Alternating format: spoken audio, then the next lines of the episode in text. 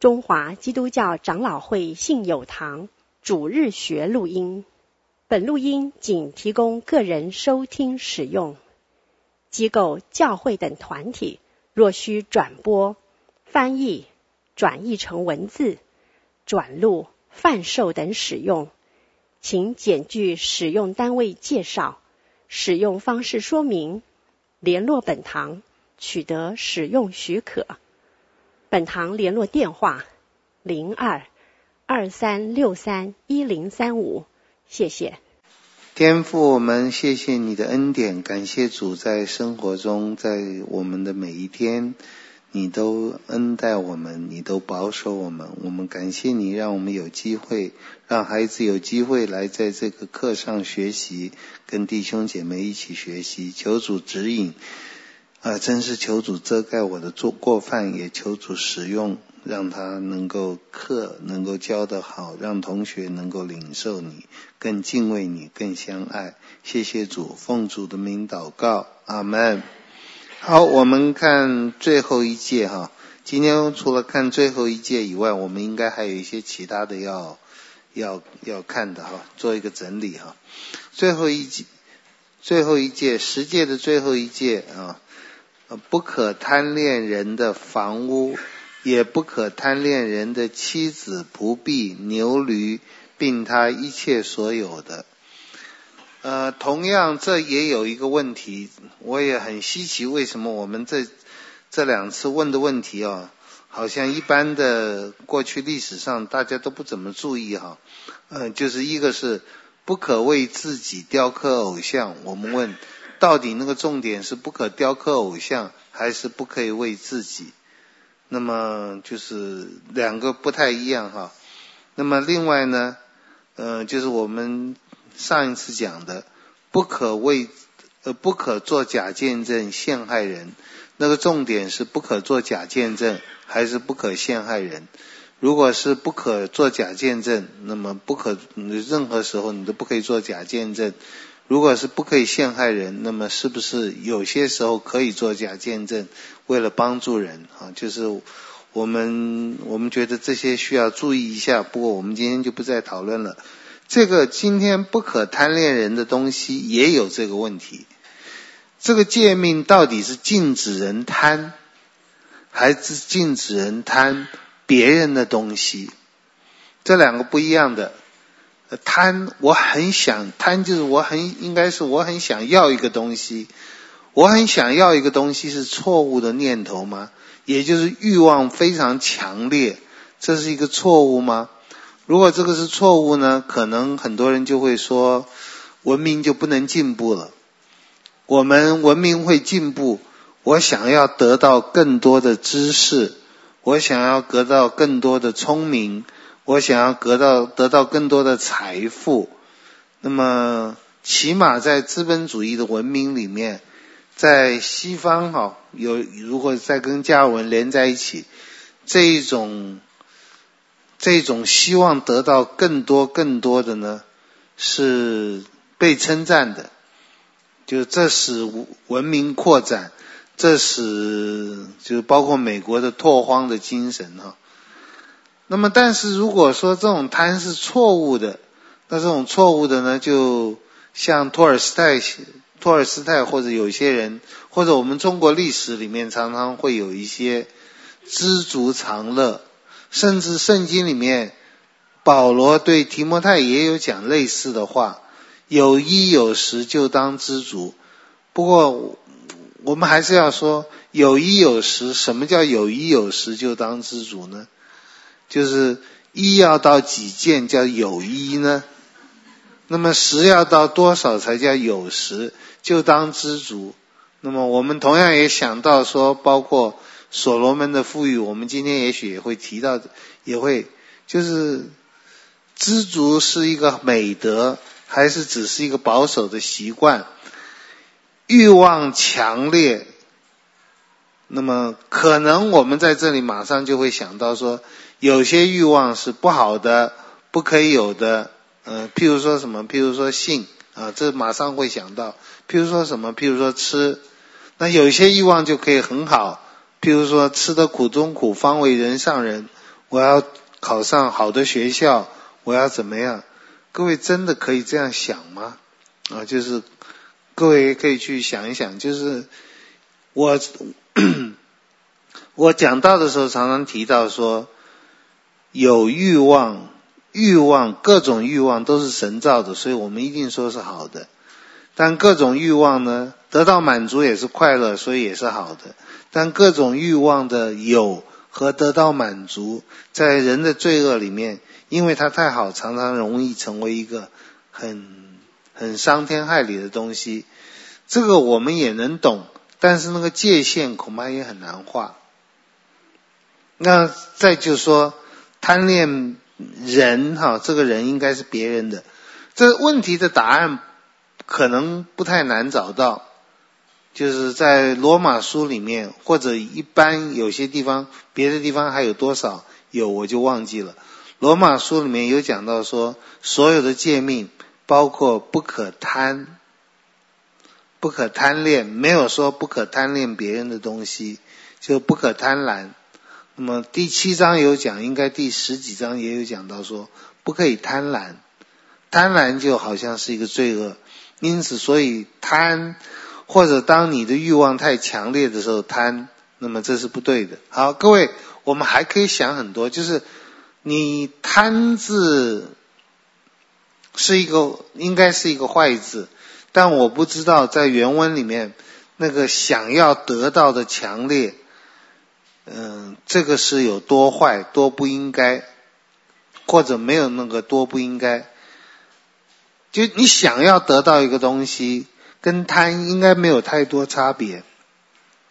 我非常想要，我想要的不得了。好了，如果是一件犯罪的东西，比如说别人的东西，你想要得到，好，这个这个我们知道是错误。不过我们还是要问，那个错误在，这是别人的东西，所以是错的，还是你想要？我我想要拿一个博士学位，想的不得了，那么。博士学位一般来讲没有别人的，你要得的一个博士学位，你自己可以就可以想办法得到。那当然你想要得到博士学位，然后用了作弊的方式，这不可以。可是各位，我们还是要说仔细一点，不是说作弊，不是说舞弊，不是说抄袭，就是那个念头，我很想要。就我再一次说，这可以是一个文明的进步，这也可以是一个很正面的感情。嗯，各位，对不起，我们在讲爱情。一个男性或女性，不管丈夫或妻子，我想正常的情形，希望对方爱我是越多越好嘛。那够了，够了，够了，那够了，不是太好的现象，对不对？当然，人间也许有它的限度了。我也不知道希伯来文里面尽心、尽性、尽力那个“尽”字，我们可以了解到什么程度？“尽”是不是没有止境的意思？就那另外，呃，你也是一种强烈的欲望，包括想要的事，包括你的小孩生病了，你希望他好。你的母亲生病了，你希望他好，你很强烈的希望得到，为他得到健康，这个应该没有太错，或者应该可以是一个美德美德，但是当然也可以是错，这都是在人间的道德上面会反产生的事情，就当然会错，就是当你要得到东西，包括。包括你父母或者儿女的身体的健康，各位会错，太容易想到了，就就是最简单，就是你到医院去看病嘛。我们对别人多问一句问题，多耽误一分一生一分钟，我们都很愤怒。啊，后面排队多少人呢？那我们自己要去问的时候，哦，那无限的详尽。后面人都不在了，就是各位想到罪恶和美德要小心一点。就是我们从圣经里才看看得到，就是比较面对现实讲到，一个美善的东西可以变成一个罪恶的东西，一个罪恶的也可以颠倒过来。我们真的需要，我们虽然说以以神为主，并不能就在应用上一定能解决问题，但这个方向是对的。不信上帝的人，你说爱国，日本人很爱国，结果那么伤天害理。那么你说，你说孝顺父母，那么孝顺父母以至于就就不注意到。不管到别人，甚至婆媳之间的问题，常常是由于那个丈夫孝顺父母产生的痛苦，这我们也都有，就是需要去想。那么这里好，我们承认圣经因为新约有讲到说不可贪，没有说别人的东西就不可以贪。那当然我们那个也很容易解释，就是那是一个越了份的贪，那么是一个。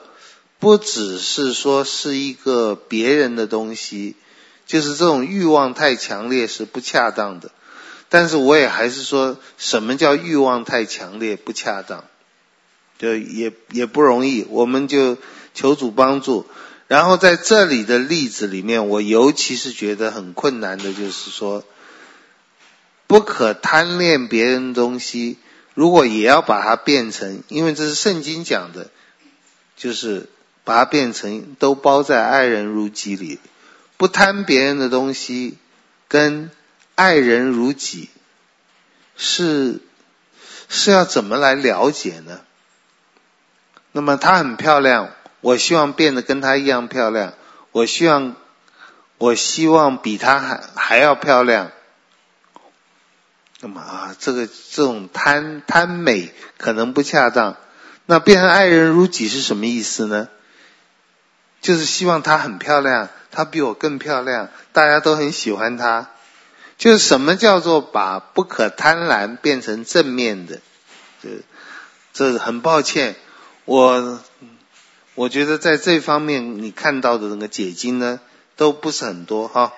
好，那么这里他列出来的是不可贪恋人的房屋，也不可贪恋人的妻子、仆婢。牛驴并他一切所有的，我看旧约的写法，实在重点不在贪呢，重点在不要贪别人的东西。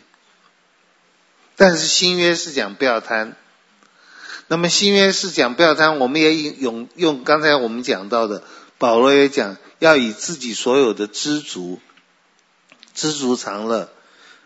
那这个问题很多啊，就我们刚刚也讲过了。以自己所有的知足，就不太上进了嘛。嗯，就很好了，就满意了，我这样就可以了。嗯，各位，我我想到这里也是，还是那么求主帮助。我们虽然没有办法用律法称义，就是法很难守到正确的部分，因为这是一个灵活的，而我们罪恶非常多。我们用正面的，我能够想到的一些啊，也我们我们也想一下，一个很贪婪的人，或者很想要东西的人，我们看看这种具体的例子，能不能帮助我们产生比较想比较好的想法？我想到几个人呢，一个是雅各。就雅各很想要东西，雅各很想要，可能不只是东西，还包括要有安全感。雅各很想要这个。那么，当雅各很想要东西或者安全感，也有很多了哈。包括我不知道他是不是希望得到他父亲更多的爱，这应该不是坏事。但我也不知道他是不是希望得到更多父亲的祝福而已。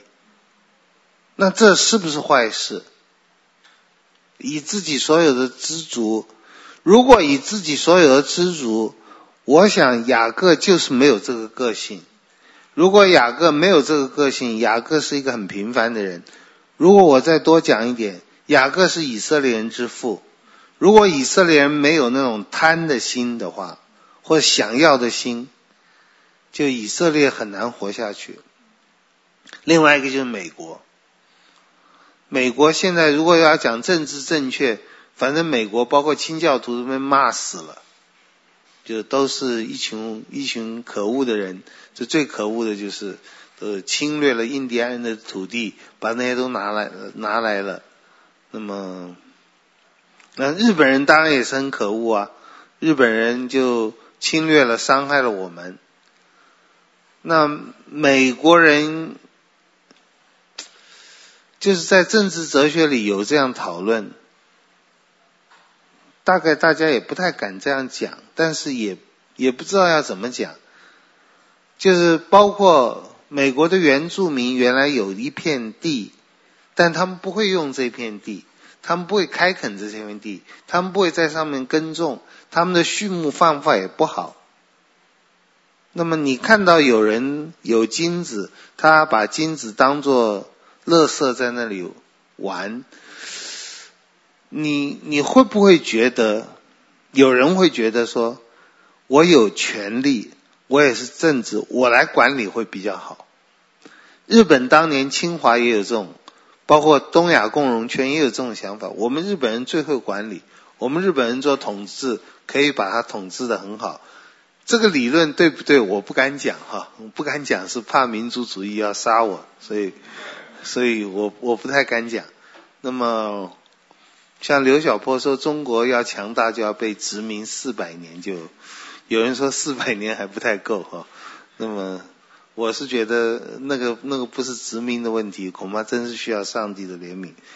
那么，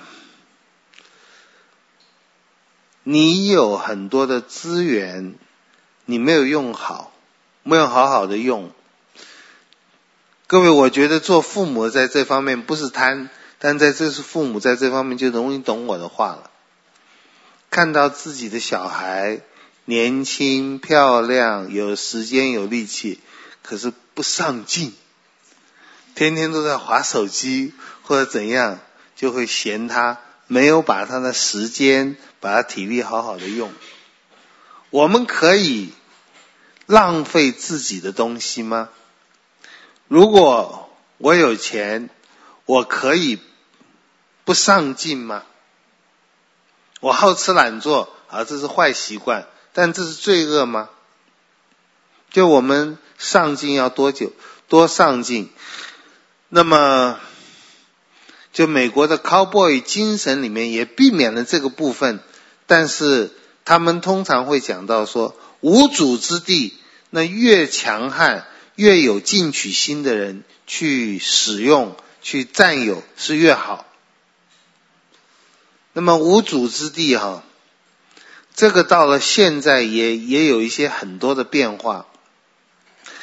美呃英国有一个 John Locke，一个一个政治哲学家，他他讲到那个 property 的问题，这个我们在嗯、不可。不可偷盗有提过一点啊，不过在这里再讲，不要偷别人的东西。那么什么东西变成是我们自己的？那么在 luck 一开始讲说，一个东西从没有人的变成你的，是经过了劳力。譬如说，我们到荒郊野外啊，真正的荒郊野外没有人的。那荒郊野外有一棵苹果树，苹果树就是不知道多多久以前有种子被吹到这里，没有人种，没有人的土地，没有人的苹果，那么苹果树的种子飘到这里，然后长起来，长了很多苹果。这苹果没有人说是他的，这苹果后来怎么变成是他的了？就没有人的地方。各位，你们女生都露出困惑的眼睛啊！那女生都不会去乱抢人家东西，男生通常知道。我们小的时候还不是苹果树，还不是无主的苹果树，有主的苹果树，我们也会想办法拿。谁先爬上树，谁先吃到，那就是谁的。先到先得。嗯、这个到今天都还是这样，我也看过很多这个故事，就你是专利局的，有人申请一份专利，然后你想出一个什么电脑软体，要得到专利。对不起啊，我不懂电脑，所以举措，请你们能够抓抓得住。你要得到那个那个东东西，你去那个专利局说对不起，一分钟以前有人申请这跟你这一样，跟你这很像，你们两个都是头脑很好的，想出一个东西来，但他先来，所以他先给。我们假如那个专利又是价值几百亿的，那就差了很多很多东西，先到先得。我先来的，你先来的，这又是一个我们上次提到 moral luck，道德上的运气，可以把你有财产，把这个东西就变你的合理化吗？我先来，我先看到这苹果树，那么在美国西部开拓的时候，就是我先看到这块地，我就跑了绕了一圈，这就是我的了。好像大家也同意，如果不同意的话。那就变成，那就变成洪荒世界了，没办法，谁先到？好像在在东北，在西伯利亚，在在美国都有这样情形。我来，如果没有人先讲什么，这就是我的。我在这里耕种了，所以这是我的。还没耕种的时候，这棵苹果树我在这里爬上去了，这是我的。或者苹果树我在外面围了一圈，这就是我的了。呃，各位也可以去想一下，呃，那棵榆木现在装饰好了，你们可以去看一看。那棵榆木现在围起来了，榆木是谁的？我不知道是谁的。榆木是台电的吗？还是台北市的吗？还是谁的？我我不晓得。就是种在那个地方，长在那个地方是谁的？各位，这都有好多可以去谈的，包括，就是说我不要拥有它。像我这种人就绝对不想拥有它，拥有它还要修枝剪叶、扫树叶，我不要，我只要能看它就好了。啊，看它又有问题了，看它没有问题，可是如果是博物馆的东西，看它你有的时候要出门票。那么如果台湾在有一天继续我们的环境不大好，没有绿化，看一眼榆木可能也要收个五块钱。都在盖盖起来的，呵呵看一眼，打开一下。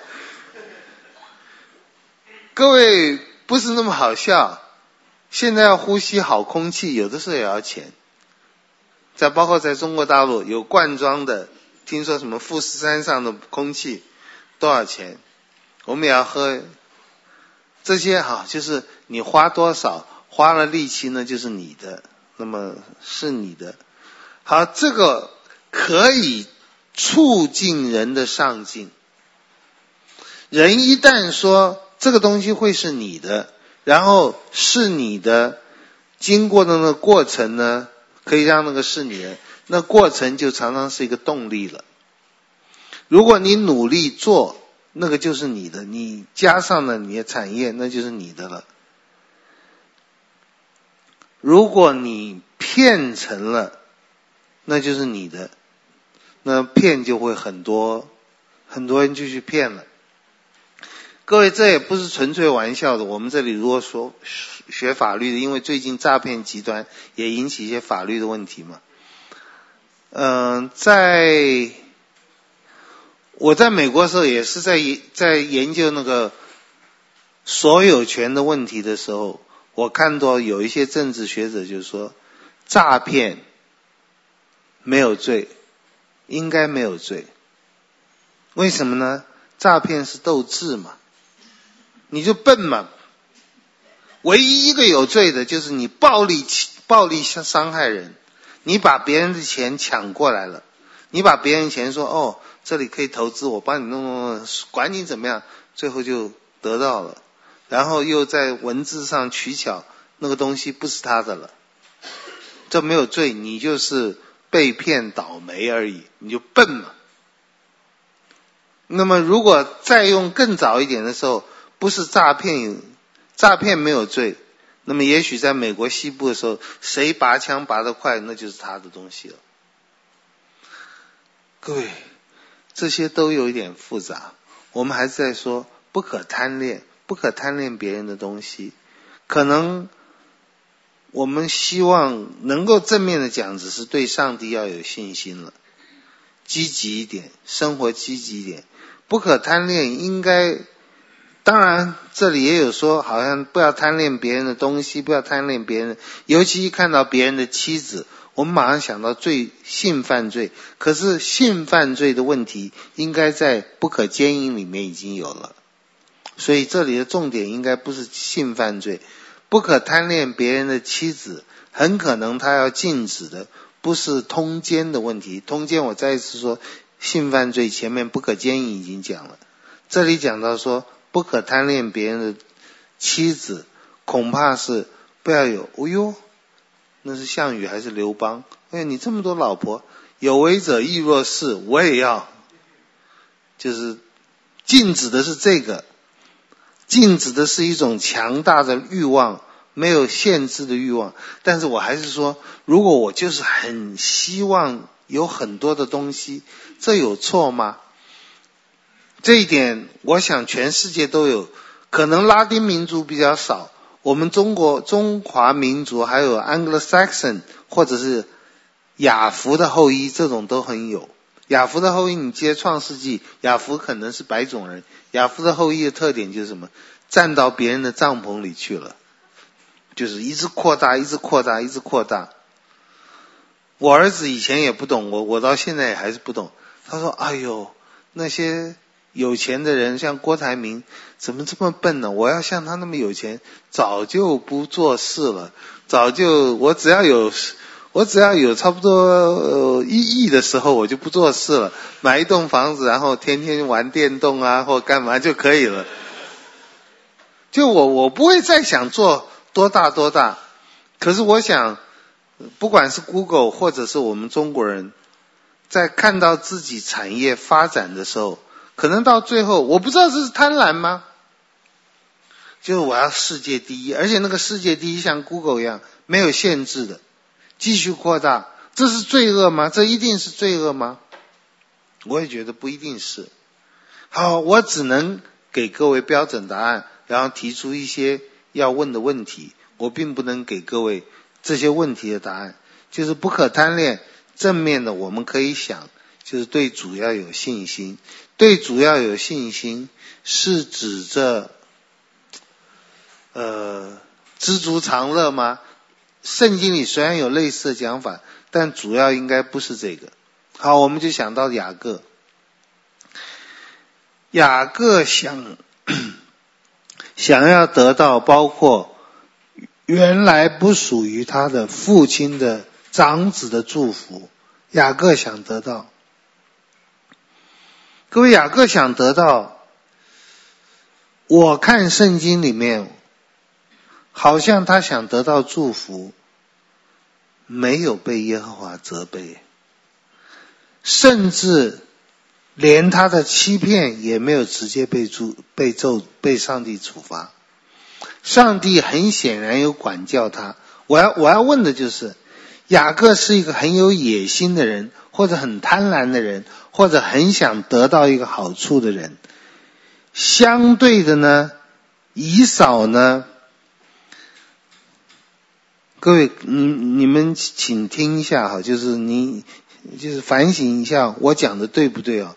或者是纠正我，课堂上不能纠正，因为我们没时间，不是我小气哈，就是以少是不是知足常乐一点？就是安于现实一点。我现在要喝红豆汤，现在能得到红豆汤很好啊，这不是很好吗？我现在跟你交换嘛，我用一个遥远的东西，长子的名分，那跟我有什么关系？我现在渴死了，要喝红豆汤，我跟你交换嘛。那么，如果你的你的儿子，两个儿子在在讨讨价还价的时候。我不知道你们小孩小时候我喜欢玩什么？女孩子喜欢玩洋娃娃，男孩子喜欢玩什么游戏 game？我们中国历史上酷吏喜欢玩那个库里，我忘记叫什么，把老鼠抓起来审判，就是他这是他的游戏，很快乐哈。你你的两个儿子在那里玩玩游戏，呃，我这个跟你换，我那跟你换，好啊，然后哎呦，我赚了好多，好高兴。然后另外一个啊，我不想赚这么多，你会骂那个不想赚那么多没出息吗？圣经好像骂了，这是以扫轻看他长子的名分了。就我我知道我这样问哦，很多人啊，我怎么都没有想过这些。我也不知道是我想错了还是怎么样啊，就是以扫被责备，圣经上有被责备，雅各甚至没有被责备，就是有那个贪婪的心，或者我们不用贪婪，但是我觉得是一样的意思，强烈的想要得到一些好处，看起来不是那么知足常乐的，好像没有被责备，就一雅各后来他想要得到的就是他妻子嘛。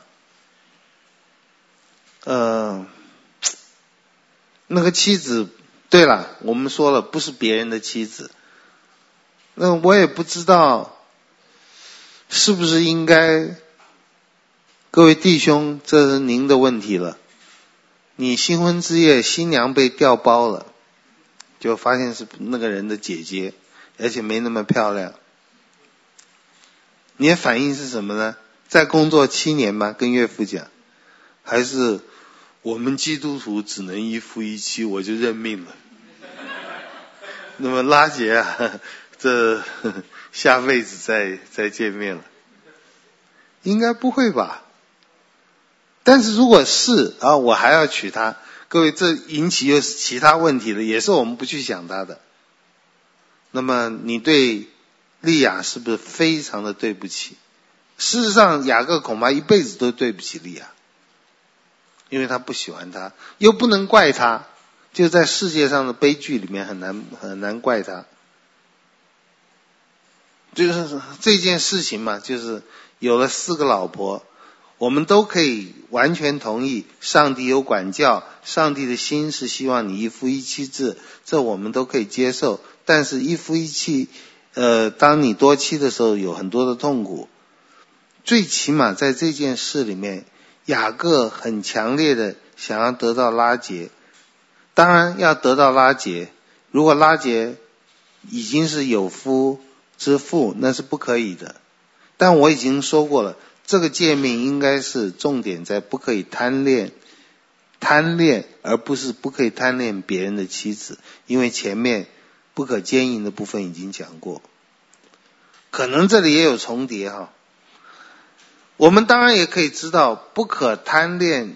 当神的律法放在那里的时候，越界了就就的确是不可以。但是我们也会想一个问题啊，为什么要有这个限制呢？我已经讲过不知道多少次了，不可以吃分别善恶树上的果子，绝不是分别善恶不好，也不是那果子不好。就神借着这件事情来磨练我们敬畏他而得到智慧，我觉得这样解释是可以的。那么，但是我们在磨练的时候会很辛苦，我想也是。所以不可贪恋人的东西，对上帝有信心，然后对上帝有信心，我们可不可以把它再解释成对上帝有信心？神给我很丰富。于是我在领受神的恩典，神这么爱我里面，我慢慢从一个没有安全感的，也乐于跟人家分享，不知道是不是可以？就是不可贪恋别的东西，我们还是要把它解释成要爱人如己啊。怎么讲到爱人如己呢？我觉得在雅各身上也不太容易看到，在约瑟身上可以看到。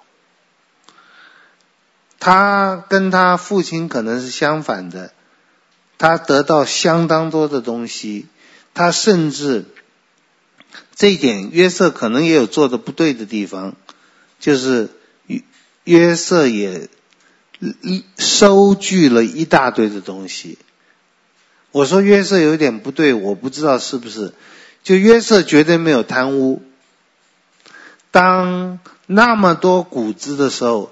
约瑟很聪明、很正确的把谷子的是五分之二是吧？五分之二还有五分之一，通通都收起来了，都收起来。收起来以后，我觉得他可能有错的地方，就是收了这么多的时候，收没有错，因为那时候大家太丰富了，一定很浪费这些东西，不知道珍惜这些东西。约瑟把它收起来是对的，然后到了七个丰年完了，荒年来的时候，他就可以卖，他还可以赈灾。我觉得他错的地方在。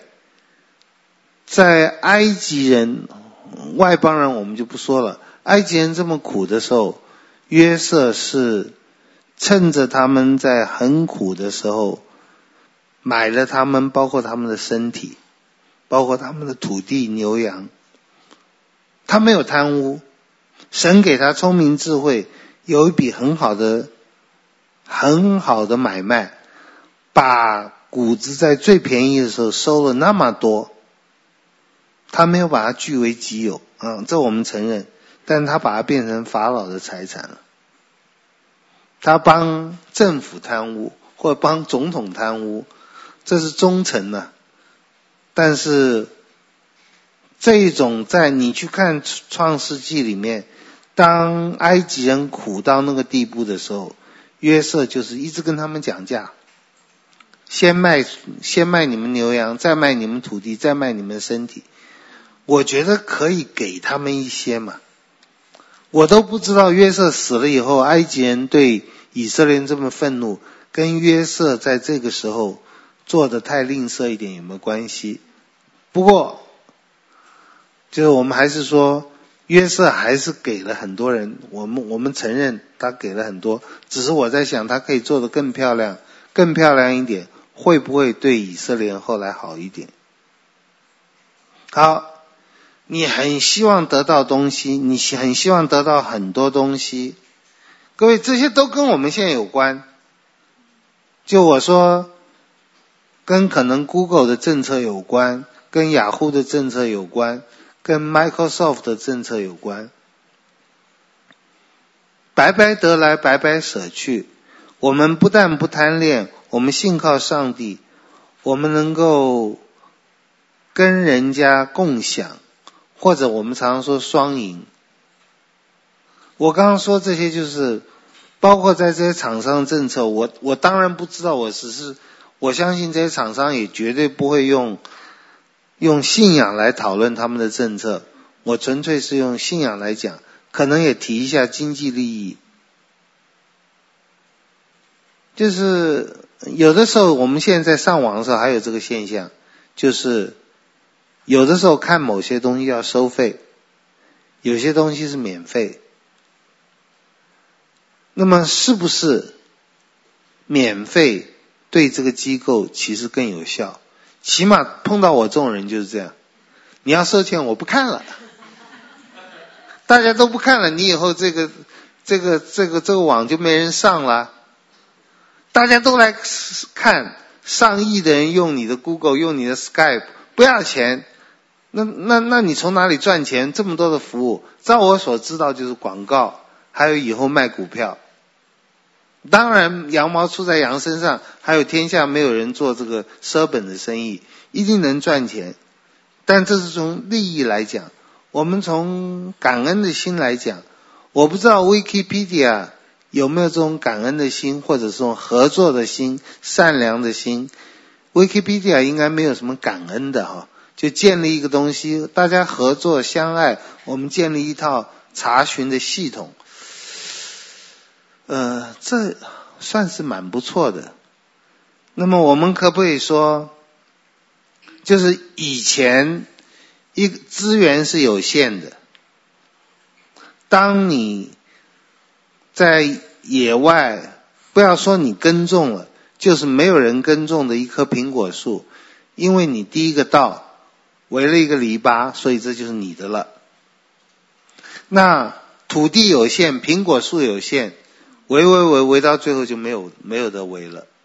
那洛克有讲到说，你要围的还合法的话，不是合法就合理的话，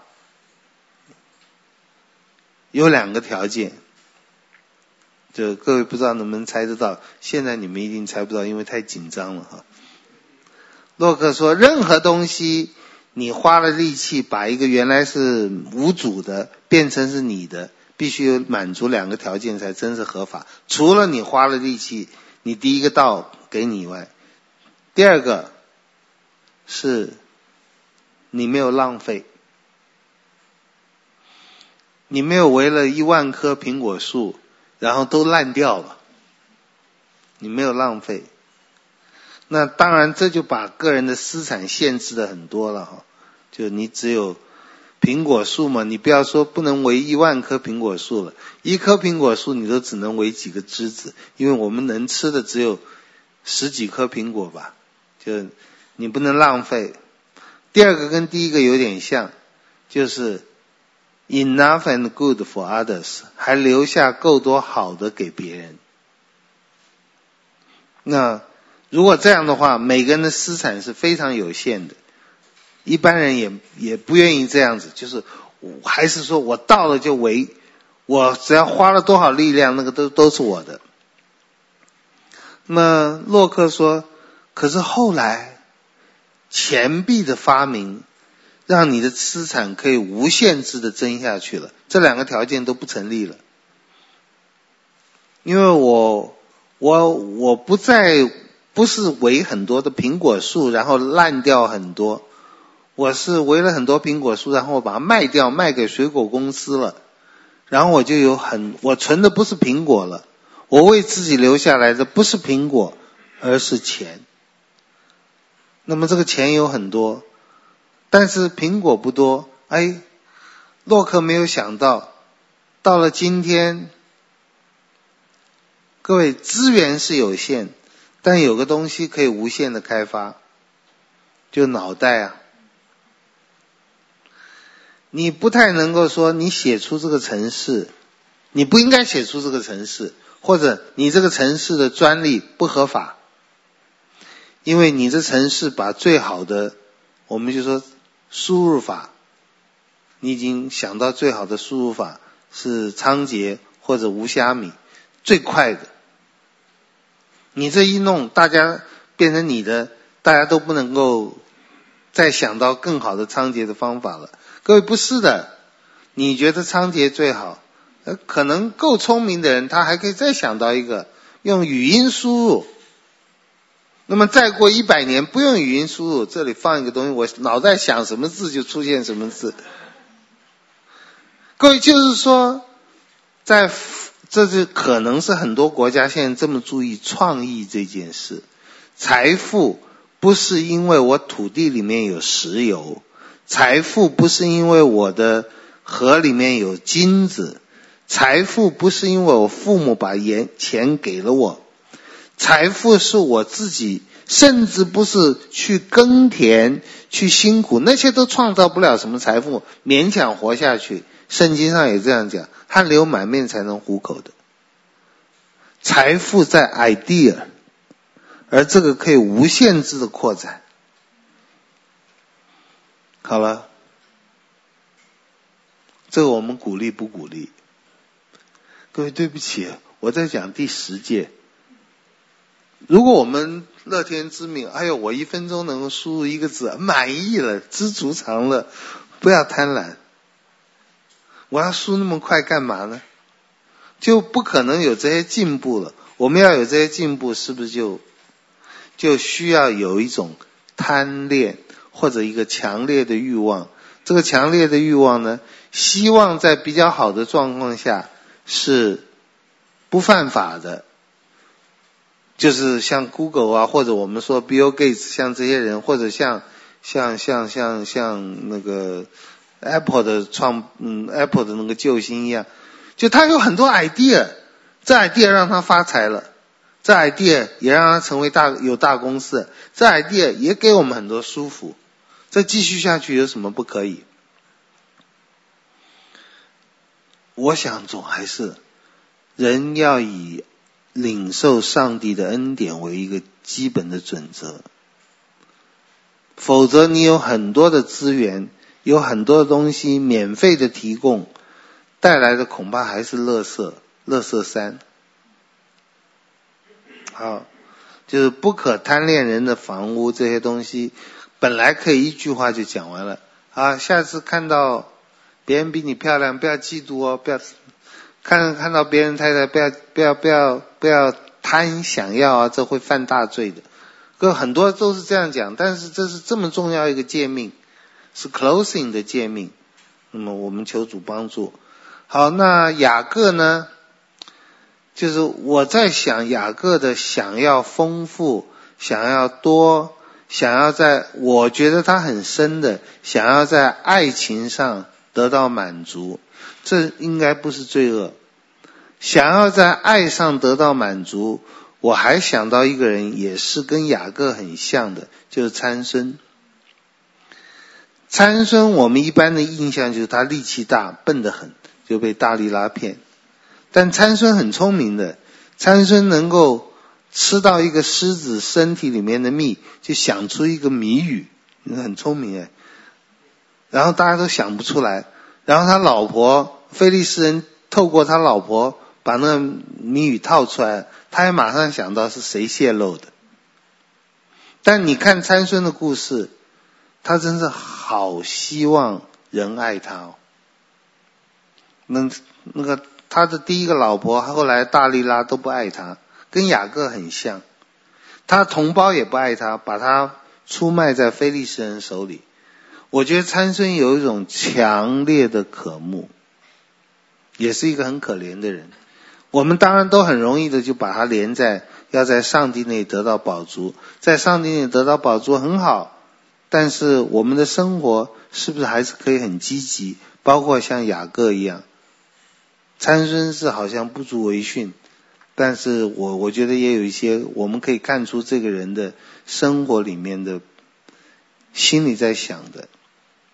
好，参孙呃那个雅各是一个，另外一个就是大卫了。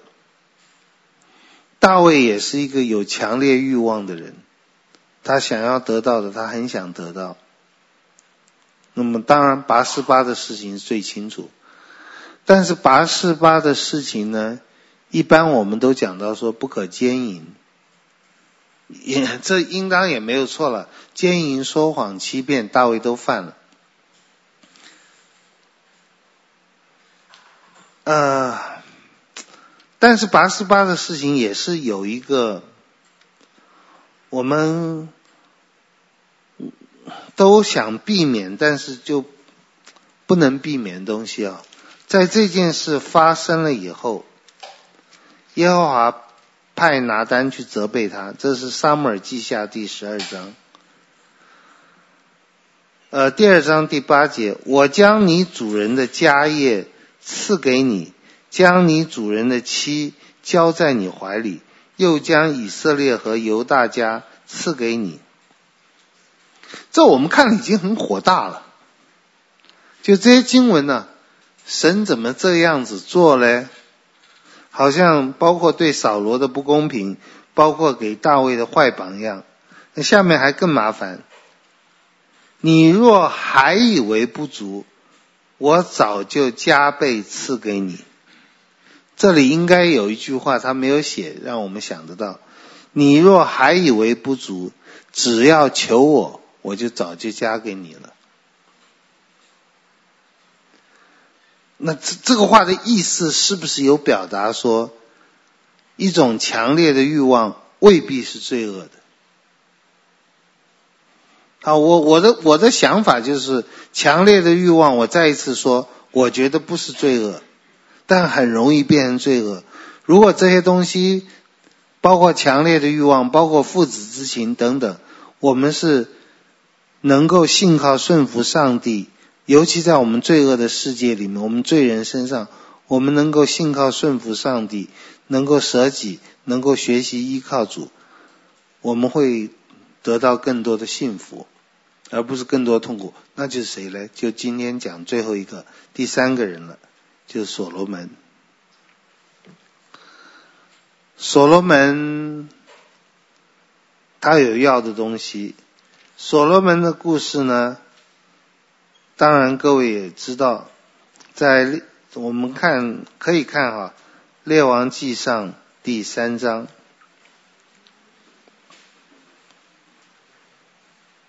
列王记上》第三章，所罗门王上基遍去献祭，因为在那里有极大的丘坛，他在那坛上献一千牺牲作燔祭，在即便夜间梦中。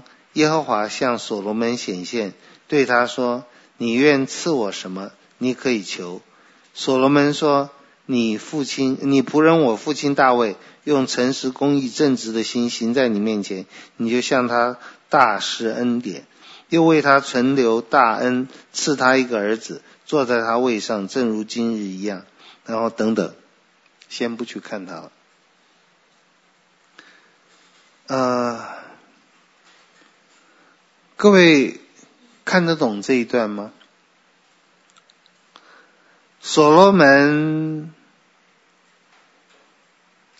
已经登基了，那么已经可以说还没有很稳的坐稳，但是已经差不多稳了，包括把他要杀的人杀的差不多了，这都有一点残忍，这也是上帝没有责备的地方，很奇怪哈。然后他就去基遍献祭。我说看得懂吗？他为什么献祭？从上下文来看，你你你可以不同意啊，但我觉得他去献祭就是有所求。他献给上帝，然后说：“上帝，我献这么多，请你报答报答我吧。”这些观念我们现在都不敢有。但是我觉得不必不必没有，就是我们也学习知道付出给出上帝的恩典，或者说有一种感恩的态度，使我们得到更丰富。尤其在我们在做罪人的时候，这一种教导的方式不是不可以的。我们教小孩不都是这样吗？你愿意分享，愿意做一些你觉得你本来不愿意做的事，有奖赏，那么。你就愿意学这样的事了，所以所罗门大概也学会这件事，他献上一千牲牺牲做燔祭。于是耶和华就问他了：“你要什么东西可以求？”那么，如果所罗门的反应是就跟你的儿子一样，就跟以嫂一样，非常的。知足常乐，哈，不用了，感谢主，主你给我的已经够了，很好，你多赐福那个谁谁谁吧，我已经有更多东西了，就好像这样，神并不喜悦。我们再一次说，神并不喜悦一种错误的知足常乐，神很喜悦一种，包括圣经另外一个地方讲的，你要大大张口，我就充满你。你对上帝不要啊，我够了。以自己所有的知足，我够了。那么他说了很多话，要你给我智慧。那么当然，我们也会说他这样求得很好，并不是一个自私的。他的确希望自己能够能够很棒。那么但是呢，是希望能够把百姓治理得好。那这个求的结果就是什么呢？求的结果就。蒙主喜悦，不可贪恋这个，不可贪恋那个，不可以要这个，不可以要那个，但是也可以要，也可以要很多哎。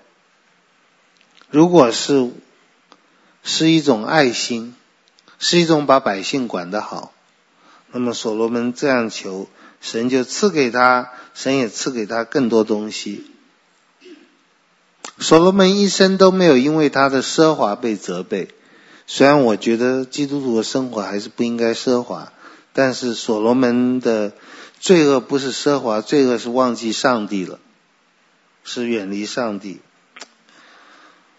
嗯，因此，好，我们再讲，不可贪贪恋别人的东西，应该还是一个。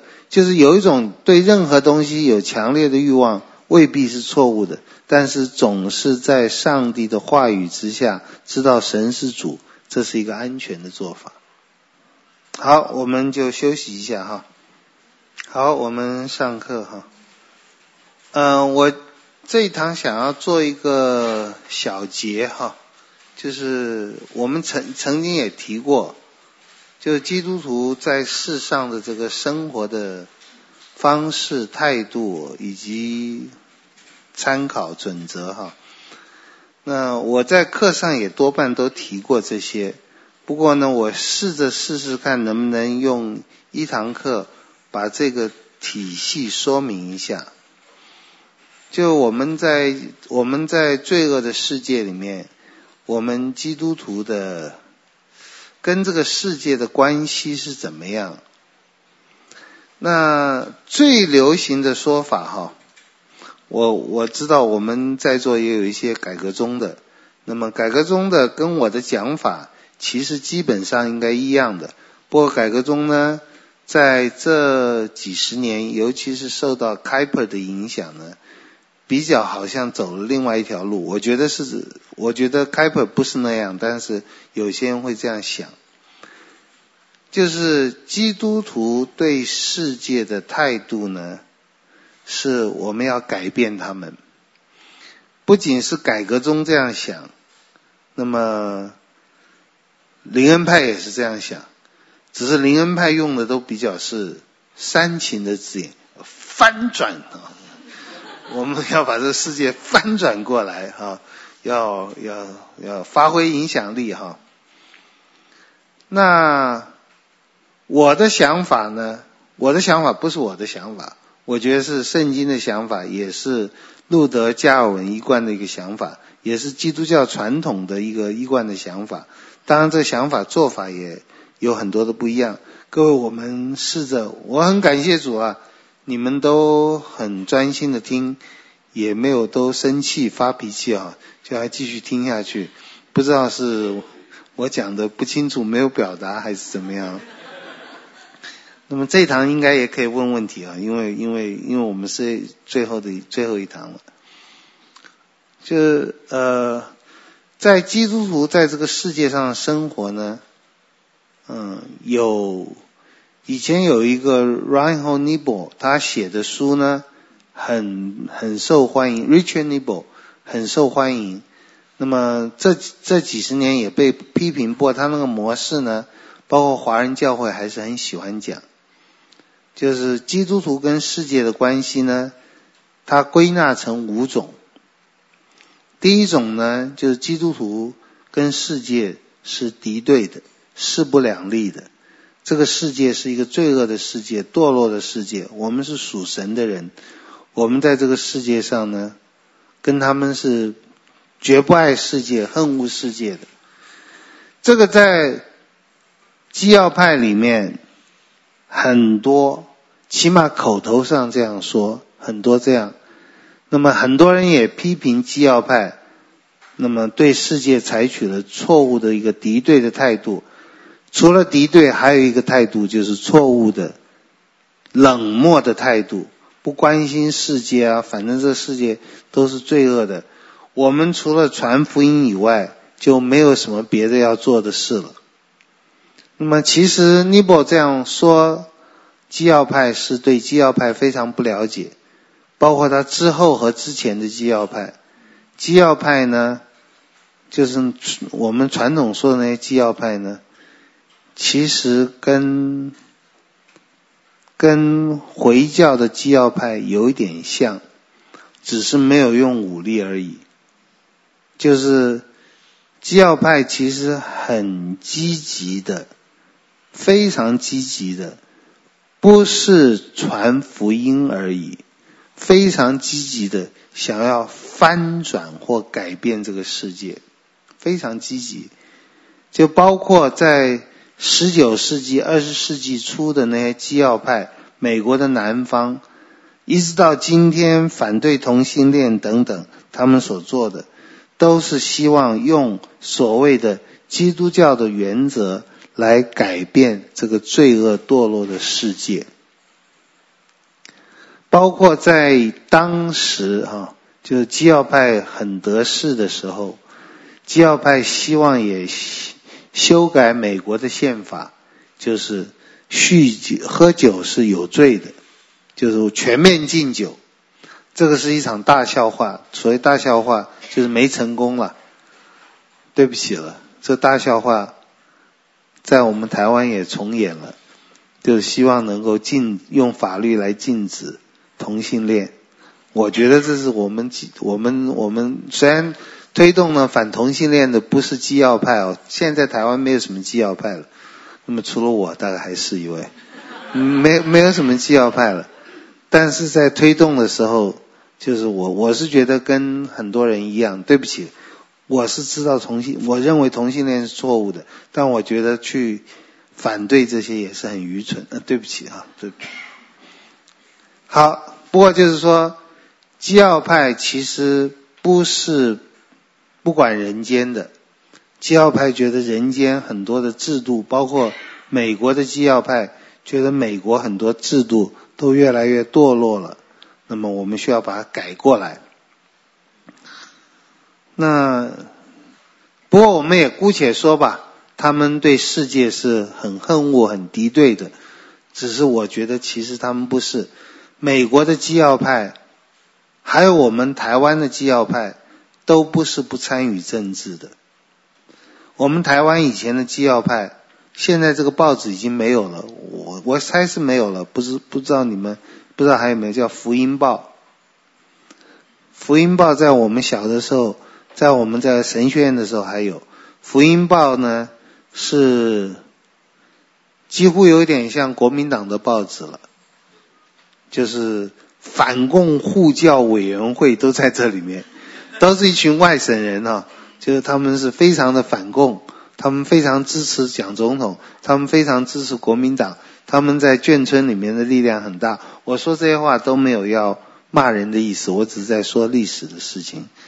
那么他们觉得基督徒有很多的责任，这个责任呢，社会的责任包括要反对共产党，要拥护蒋总统。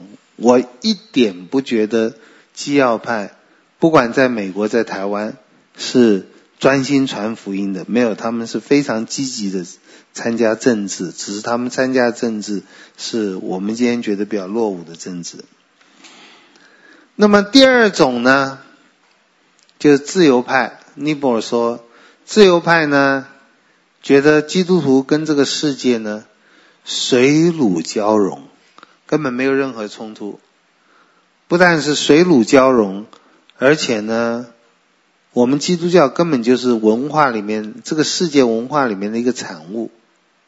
那么世界怎么变，历史怎么变，我们就怎么变。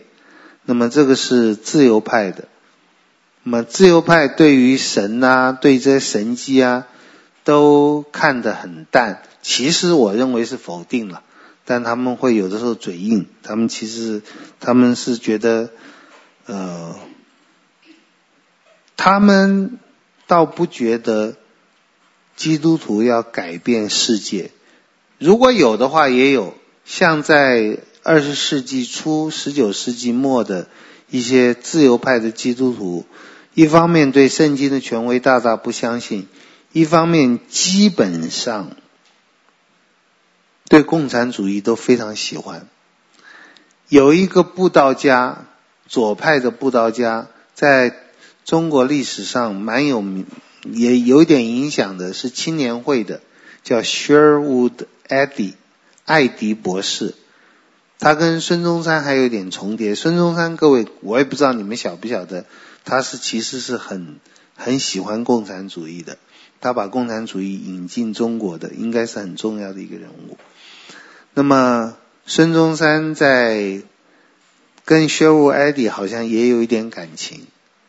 Sherwood Eddy 是青年会的，这个又是教会历史上的大问题啊！现在也，我希望有些学教会历史去研究，就是当青年会最早创，就是 YMCA 最早创的，是很保守的基要派的穆迪，他们就传福音的，就吸引很多优秀的大学生，然后就很快的在穆迪的时候就开始转变了，就不再是一个传福音的时候了，传福音的机构主要变成一个社会机构了。那社会这些机构在美国以及在中国呢，青年会呢几乎都是共产党的大本营，就青年会的，就是这些人都是大学生、年轻人。后来在新派实学影响下，不大在不怎么相信耶稣的救恩，但是觉得耶稣的伟大还很多。那么他们觉得耶稣伟大的实现，最实现的具体的就是在共产主义，所以基督徒应该拥护共产主义，这个世界就会幸福快乐。自由派跟基要派很像，我觉得。不太想，其实不太想要改变世界。我觉得，我觉得他们是让世界来改变我们的信仰。基要派会觉得让资本主义来让基督教更有效率一点。那么左派的自由派呢，会觉得让基督教更学习这些社会主义的东西。我今天看到很多。很聪明的基督徒说：“我们要改变世界，我们要教会要跟这个世界多接轨。”我都不觉得他们想要用信仰来改变社会，他们觉得教会要被社被社会改变，尤其是包括我们信信友堂里面多读一点书的人都会觉得教会真是很笨呐、这些牧师真的很笨，都不知道民间疾苦，也不知道世界是什么，也不知道后现代是什么，也不知道解构主义是什么。牧师应该多看点这些。我不觉得那些说基督徒要多参政的这些人，包括雷倩这些人，是真的想用圣经来改变信仰。我就一点都不觉得，我觉得他们对圣经没什么兴趣，他们很希望。我们能够多学习一点世界的精神，不管在组织啊，在什么上面啊，就是我们能够多进入世界学习一下。就我我我会说，我觉得其实教会非常可怜，不管是自由派是基要派，我们对信仰是什么根本不太了解。我们对于我们的信仰，好像应该支持台独或者是支持统一，我们有很坚持的看法。但是我们并不知道圣经对这个问题怎么说的，大家不不太想去看这些，一查经就打瞌睡，就觉得觉得无聊。那么这两种呢，呃，就就我觉得都非常的不恰当。那么第三种呢，是尼泊尔说是天主教的立场，那么。我觉得这样分法也不太好，不过就姑且这样说。天主教觉得基督教跟这个世界，照尼泊尔讲的哈，或者理性跟信仰的关系呢，是无缝接轨的，是接轨的，是非常好的。只是世界呢，还有理性呢，也都是好东西，但达不到上帝的救恩。但是可以在这个世界上呢，有很多的贡献。那么这个理性呢，或者这个世界呢，纯粹用理性和世界的文化意识形态呢来思想的时候，来作为的时候，很好，多多益善，但是有限，不能让我们带到上帝那边去。因此，天主教 对于吸引。知识分子或者文化人常常比，起码在台湾还在美国比较受欢迎。你们自己大家也有经验嘛？天主教神父里面哇，有学问的好多；基督教牧师有学问的哇，凤毛麟角，根本都绝种了。那么就就就天主教神父很懂这些，很懂这些，那么就比较好像能够接。天主教，你看他在如果有讲布道、有传福音的时候，也很少讲到人有什么罪。他们会讲了，正统的还是会讲，但是比较不多讲。他们宁愿讲的是人如果没有上帝，是很不够的，是缺乏，而不是罪恶。那么，所以包括早期的利玛窦这些人都是这样。哎呀，你中国东西很好啊，等等等等，很好，我也学啊，等等等等。不过我告诉你，上帝呢，能够让你们已经很好的更好，就就把那个基督教跟世界的对立呢降了很多。不过这对真的新儒家恐怕一点用都没有。不过他们还是这样做的啊。这是第三种，就基督教跟世界的文化呢。是基督教比较高，世界文化低一点，但是我们也不能没有世界文化。那么第四种就是我等一下要讲的，第五种呢，就尼泊尔说是加尔文所提提出来的，就是我刚刚说的改造文化。我们把这个世界翻转过来，我们用我们的思想、我们的信仰来改变他们。那，但是尼泊写这些东西的时候，我觉得没有太多的证据，他还没有太多引到韦伯的那个资本主义的精神。何况在尼泊那个时候，资本主义是被骂的。好，就是改造文化。各位，第一种是冲突的，第二种是附属的，基督教附属文化。第三种呢，是比它好，可以接。第五种呢，是我们把它改造过来，不管好坏，我们把它改造过来。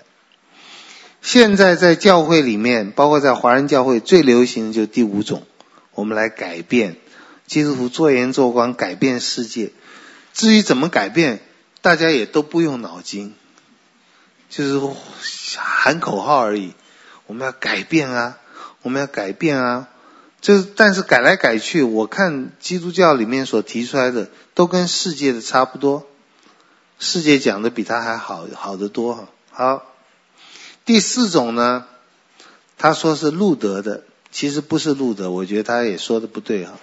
就基督教跟这世界文化是一种冲突又合作，就不太容易懂。那么，我觉得不是路德的。我觉得整个正统的基督教传统都是这样，这就是我今天要最后介绍这种两国论。就我们在这个罪恶的世界，基督徒有两种身份，有神国的子民的身份，也有世界国度子民的身份。只有基督徒有，这有点费解。我就希望这个这一堂能够在这个部分能讲得清楚一点。什么叫做两国论呢？也引起很多的误会哈。那么，但是我觉得，不管是只要是正统的信仰，天主教，甚至东正教，还有基督教里面的每一个信仰，包括加尔文、路德，多少都是两国论。什么叫两国论呢？就是神在管理这个世界。这只要是正统基督徒，没有一个人反对。神是这世界的创造者，也是管理者，也是救赎者，也是审判者，也是成全万有的。神是这样一位独一的神，这个世界完全在神的掌管之中。只要正统的信仰都是这样。那么除了后来就是新派啊，还有卫斯理宗啊，对上帝有没有掌管每一件事？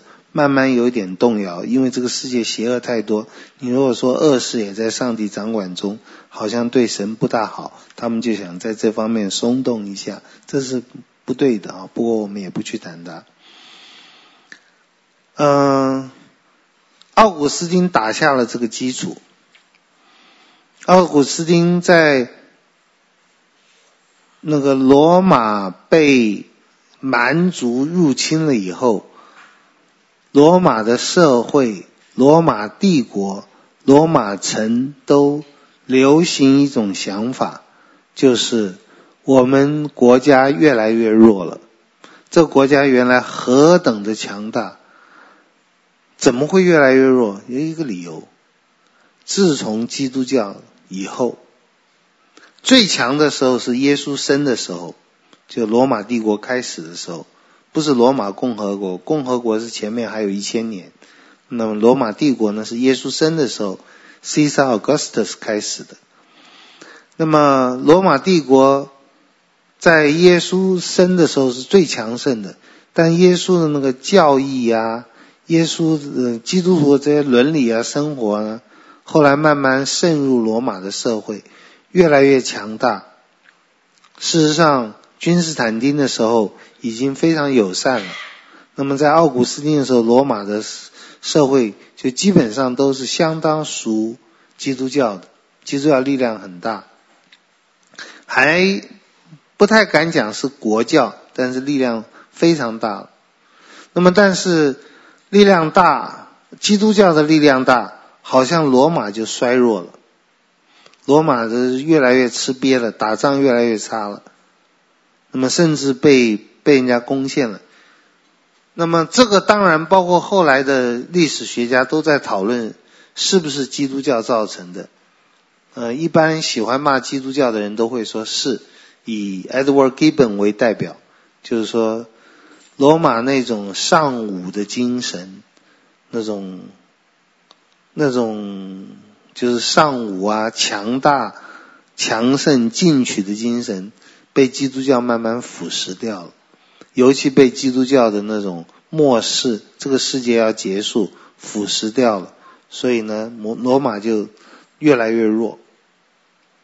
那奥古斯丁时候，普遍的民心呢，不会去研究这么多的思想层面，只有觉得说，我们以前拜那么多神，拜得好得很。那么强大，现这么多人拜你这独一的神，败得这么弱，越来越弱。那么我们还是回到原来的，就这个想法很多。奥古斯丁就写了一本书，就是《上主之城》，天主之城。这本书很有名，那么神学生都要看，那么我也看过，然后历史学家也常常要看，但是越看越觉得。不知道它好在哪里，里面一大堆神话故事，然后他驳斥这些东西，觉得很怪啊。各位，奥古斯丁我很佩服，这是真的。但是有一点啊，我觉得在学术界，皇帝的新衣是很普遍的。什么叫皇帝的新衣？就是皇帝根本没穿衣服，但是因为流行的时候都说，哇，他那衣服好漂亮。每个人说，哦，他那衣服好漂亮，哇。这个在音乐会里也常常听到。那今天你觉得怎么样？哦，这个小提琴太棒了。其实他根本听不懂，但是要表示自己很有水准呢，就，哎，你有没有去看那米勒的画？哎呦，太动人！我站在那个前面哭了好久，等等。就是要表示自己很有水准，很棒。那么就把这些流行的东西来讲，我不知道奥古斯丁这卷书是不是？我觉得有些部分是相当多的部分，实在不知道好在哪里。他是很聪明，我我承认，也很博学，我承认。不过他的书的精神实在是这两千年来大家都在研究，到现在还在研究。他就说，他当基本上是本来是回答别人的攻击，就是罗马因为基督教而衰败。他说：“罗马因为自己的自己本身的堕落而衰败，本身的道德的不好而衰败。那么基督教不但没有没有造成罗马的衰败，如果不是基督教，罗马早就亡掉了，早就乱掉，早就腐化掉了。然后举了很多的例子。”那么，不过这个部分呢，可能后来也不是奥古斯丁要写的一个重点，就是不是 apologetic 在护教说我们没有造成罗马这么烂啊。各位，这些跟我们今天还是有关系，这跟成功神学也有关系，就跟我们信仰有关系。那么很多时候我们会说，包括在台湾，有的时候是林恩派这样说，我这方面是很同。相当同意林恩派的，佩服他们的勇气了。但是呢，呃，我会建议他们不要说，因为这一定在台湾惹人怒气嘛。就林恩派常常会说，台湾这个灾这灾那么多，都是因为拜妈祖啊，拜什么？就有些牧师讲这些话，我觉得很勇敢，我完全同意。我觉得合神的话，就是我觉得得拜偶像是很得罪上帝的。这我们我觉得每个基督徒都应该这样子。当我知道有些神学家看到妈祖绕境都急着照相，哇，这民俗好好看啊！我觉得是得罪上帝的事，一一句话就讲完了，根本是邪恶的。但是这个话不能讲的，这政治不正确。你怎么能够在台湾？在这么多拜妈祖的人说哦，妈祖害你怎么样？你能举出实例吗？就是你能举出统计的数字，这举不出来的嘛。就包括我们个人也好，国家社会也好，信友堂也好，你很难说，因为我们做了某件事情，就造成了什么的坏结果或好结果。各位，人文的东西，神学的东西。很难这样想的。我们我也知道，很多人都会讲哦，我信耶稣以后就都非常好了。你再看看是不是非常好？很多人信耶稣以后非常不好了。那么事实上，信耶稣受洗以后继续留下留在教会的，长期留在教会，可能一半都不到，可能一半以上都不觉得不太好。一半以下的是也没办法离开，就像我们做牧师的一样。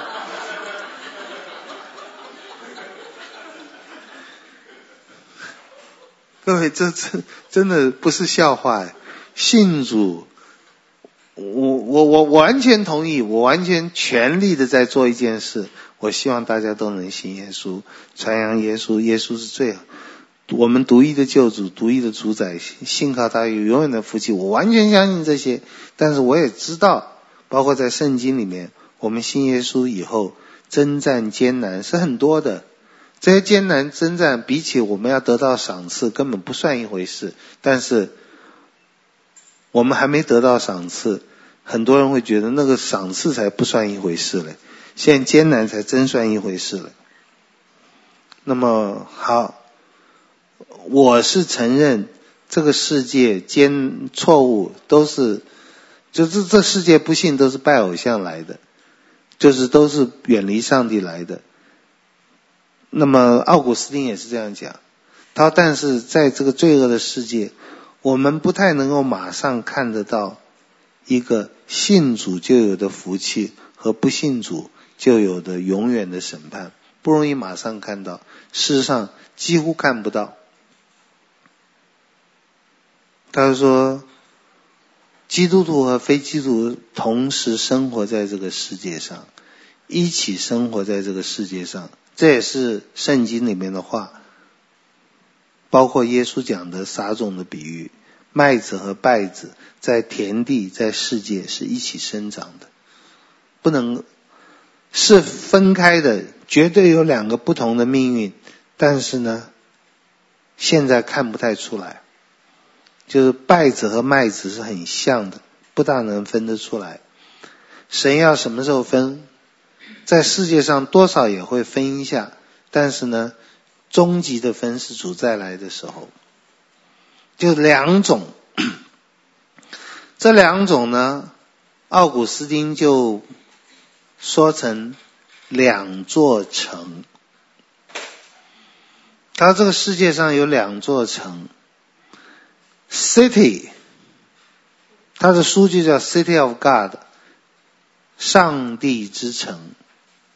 上帝的城，那么这也很抱歉各位，上主之城在我们中在华人中文里面，现在应该有三个还是四个译本，有一个比较最新的，大概也有翻出来也有十五年了，都最新的两本都是中国大陆翻的，那么我都觉得翻的不怎么好，就起码他们都不是基督徒。那么有本王王小潮是清华大学一个教授，听说是根据原文翻的，也翻的不好，就是他好像没有翻懂，很多地方还翻错了。那最近呢，光启社把一个天主教神父翻的老书呢重印出来了，可是我在神学院教课的时候用过这本书，虽然。哇，那我都看不懂哇！这是根据哪一个抄本？哪一个抄本？好有学问哦。原文什么？但是我觉得起码跟英文的翻译对照起来，有些地方也很也很有出入，就我觉得也没有翻好哈。那现在光启社最近把它重版了，我不知道我们图书馆有没有，不过我保证你去借了又不想看的，就就都没有翻得很理想。我们华人。包括华人教会，各位要做的事、要走的路太远了，好多啊！我们都在那里打迷糊仗哈，敷衍一下，然后喊两句就以为沙变成钻石了，没有那么好的事情。好，就是这个没有翻得很好，但是奥古斯丁在表达说，这个世界就是两座城组成的。第一个，这个 city 呢是该隐建造的；第二个呢。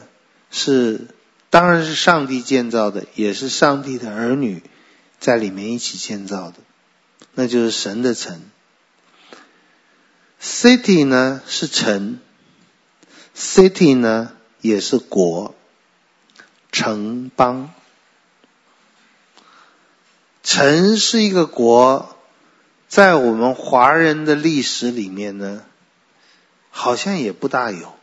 包括在春秋的时候，包括在周周朝的时候，商朝就不去谈谈了，因为中国始终是一个大国，即使在商周、秦朝还没有统一的时候，那么诸侯分封的时候，每一个小诸侯也还是很大，但在西方呢，包括在希腊，就是 city 就是一个 country 了。或者一个 state 了，那包括雅典、罗马都是国，也是城。那奥古斯丁呢，根据圣经讲的，就把该隐的建的城跟巴比伦，跟后来所有代表抵挡上帝的世界连在一起。他这个城里面呢，充满了恶人，不信上帝的人。但是，奥古斯丁也非常聪明，也正确的强调一件事：该隐的城里，或者人的城里，或者魔鬼的城里，也因着上帝的恩典，充满了各式各样的优秀，包括艺术文化等等。各位，这些你都不要稀奇，你去。你去看一看罗马的那罗马、希腊，我们中国就是不信上帝的民族国家的成就，你不能不觉得惊叹，觉得真是了不起，就是神的恩典真的很丰富。这是我们这样讲，不信主人当然说这就是人的成就。就是各位基督徒，包括圣经，包括信仰纯正的基督徒，从来不会觉得。这个罪恶的世界、堕落的世界、恶到极处的世界、抵挡上帝的世界，是一无是处的世界。没有，我们不会这样说。我们会说，这个世界很多的美丽、优秀、美好，不管在自然界或者在人文界里都是这样。这个圣经也有讲，我们今天也不去多分析这些了。奥古斯丁说，这两座城。在一起生活，一个是神的城，一个是人的城，两个不同的地方，只有一点：神的城里面的人爱上帝，人的城里面的人爱自己，这就让他们有永恒的分开。那么一直到。主再来的时候，这个才分得开。现在都混在一起。现在你并不知道，现在我们基督徒是神城或者神国的子民，但是我们也住在人的城里。只有基督徒，这个世界上只有基督徒有双重国籍或双重层级。就是我们又是罗马的公民，像保罗；又是上帝的子民，像保罗。罗马公民他讲的很清楚，我是罗马人。甚至他可能有三重，他也是犹太人。犹太人不等于就是神城的人。注意啊，神城的人成为神城的人，因为他里面有对神的爱，领受神的爱。神城的人不是因为他身上有什么标记或者有什么血统，这是我们基督教很重要的。所以我赶快要纠正哦，赶快要提醒，不是因为你是。犹太人的血统，你在神城里面没有没有没有，没有这个事。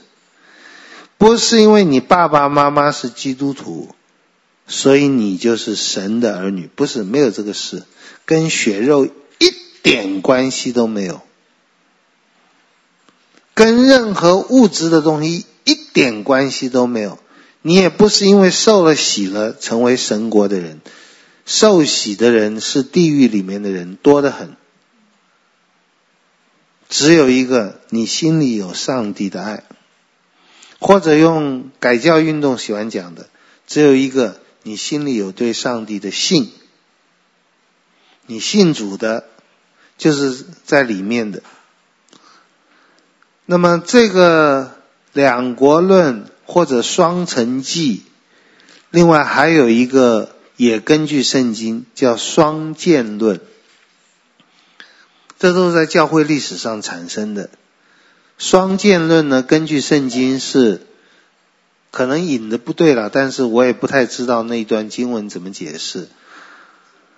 呃，耶稣被卖，耶稣要被抓之前，说以前叫你们不要不要带刀，但现在要卖衣服。买刀，那彼得就说：“看到这里有两把。”耶稣说：“够了。”那么教会历史上就在讨论那两把剑是什么剑？那两把剑或两把刀是什么剑？什么刀？够了。那么在教会历史上，也就是说，这双剑两国两层都是一样的，就是说。双剑论呢，一把剑呢是属灵的剑，神把它放在教会的手里；一把呢是属世的剑，神把它放在该杀或者政府或者国家的手里。需要需要，我还是需要再一再提醒的，这两把剑，这两个国，这两个城。都在上帝的掌管之中。就是有人以为说，讲两国论的人都减低了上帝的权柄，以为上帝不在世界管理，因为世界是堕落的。没有，我们没有这样说。上帝在掌管世界。我们这么信靠圣经的，怎么会会说出这种跟圣经违反的话？两国。一个神的国，一个人的国，两国，一个基督的国，一个魔鬼的国，不管你怎么称称呼，就两国或两城或者两剑，一个剑是正义和平，但是没有强制力的剑，那个剑是福音，是圣灵的宝剑，不会杀人流血的。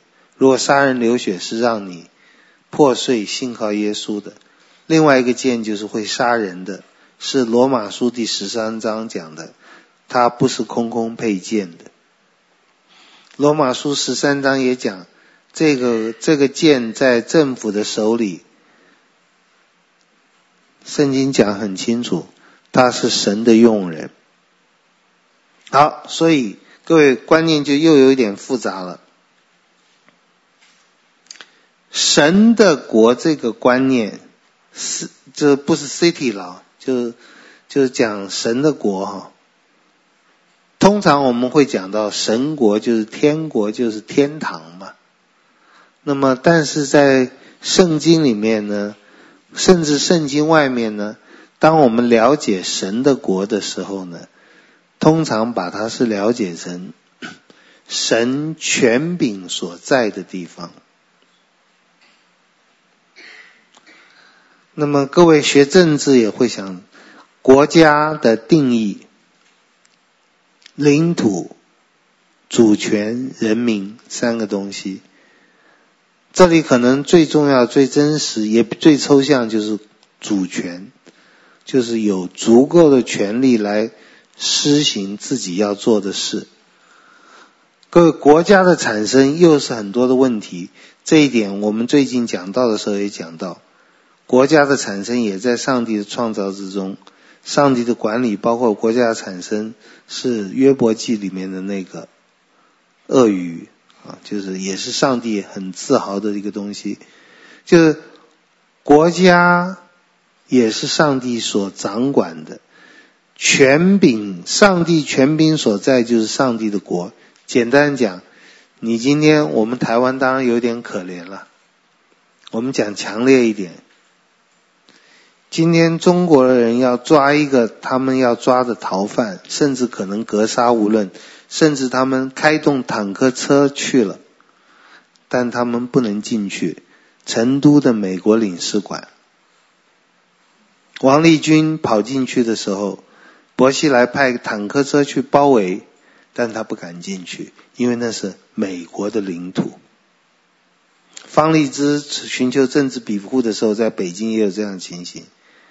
那个地方领土本来是中国的，有一天也可能是中国的。让他换换领事馆的时候，换的时候就是就是。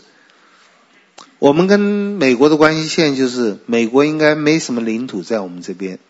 美国在台协会当然是官方机构了，但是你去在台协会，你通常不会想我到美国了吧？你在美国。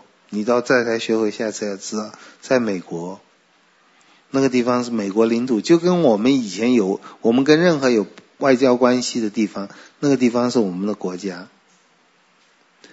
华航的飞机飞到美国的时候，那个地方是在美国，所以华航飞机上面生的小孩就是美国人。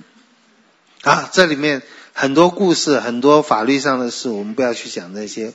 我们在讲到说，人间的国度，什么是中华民国的领土，什么是美国的领土，有各种的讨论。不过基本上最重要就是它的权柄所在的。因此，整个宇宙你可以说都是神国，因为整个宇宙包括天堂、地狱，没有一个地方不被上帝完全掌管。这一点也是我们华人基督徒比较忽略的，那就是神在掌管这一切。华人基督徒哪里敢讲说地狱也是神国的一部分？我们的确不会说地狱是神国的一部分，但是就观念来讲，地狱也完全在被神掌管。是，所以当我们说，神的国就是神掌权的地方，有一点不方便，完全正确，但有点不方便，因为神在每个地方都掌权，我们就很容易推论地狱也是神的国了。那我们不能这样讲，所以一般呢就喜欢讲到说，基督的国度，基督的城，嗯，这也真是西方文化的传统了。纽西兰有个地方就叫基督城，那么，哎，基督城是 Corpus Christi 是吧？你们有人住纽西兰吗？Christchurch 啊，Christchurch。